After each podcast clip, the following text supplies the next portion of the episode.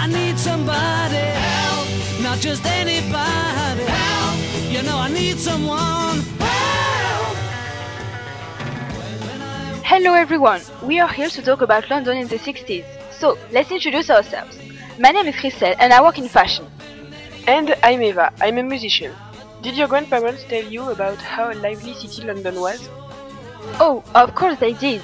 I would have liked to live at that time because they really knew what fashion was.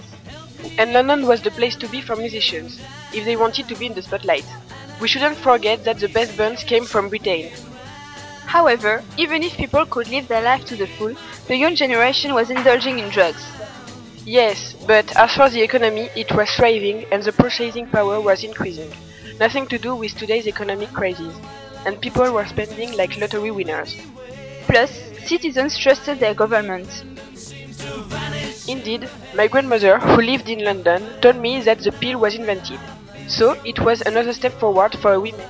As they could choose whether having a baby or not. And my grandmother had five children, so it was better for her with the pill, but the hippie community she belonged to didn't agree with it. Yes, of course. Luckily, the hippie fashion is outdated now. So, maybe our generation will think about that. Thanks for listening. Goodbye. Have a good day everyone. Bye bye.